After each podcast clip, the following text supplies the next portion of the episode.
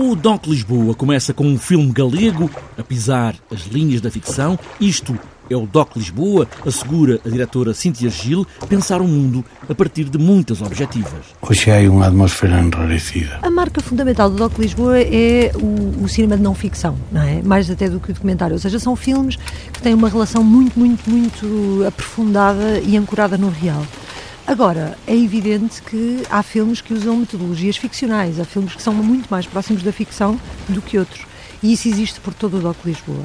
Nós nunca, nunca eh, defendemos um festival fechado a um género, porque aquilo que nós queremos mais fazer é precisamente convocar todas as pessoas para, através do cinema, pensarem o mundo. Ora, o, mundo pode ser pensado através de muitas coisas e de muitas formas cinematográficas. É a produção nacional que faz as honras da casa, mas também ir lá atrás, olhar a Alemanha de Leste, com os filmes que produziu, e depois também um olhar atento, agudo ao Brasil, fazer do DOC Lisboa um lugar de liberdade. Por um lado, a produção portuguesa contemporânea, que é riquíssima e que está por todo o festival, desde filmes de estudantes, nos verdes anos, até à competição, mas também nas outras secções, no Arte Beat, na Terra à Lua, enfim, são mais de 40 filmes portugueses a serem apresentados e são filmes muito bonitos.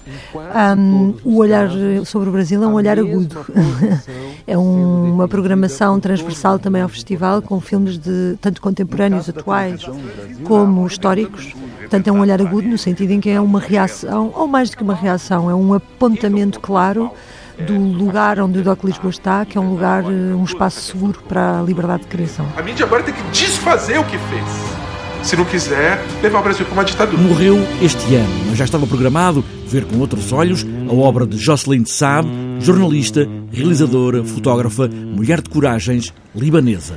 بلاش تبوسني في عينيا دي البوسة في العين تفرق Vamos ter uma retrospectiva completíssima da sua obra, não só completíssima, como vamos apresentar um filme que, uma cópia que vai ser produzida pela Cinemateca Portuguesa de um material que estava depositado no anime uh, e que nunca foi mostrado.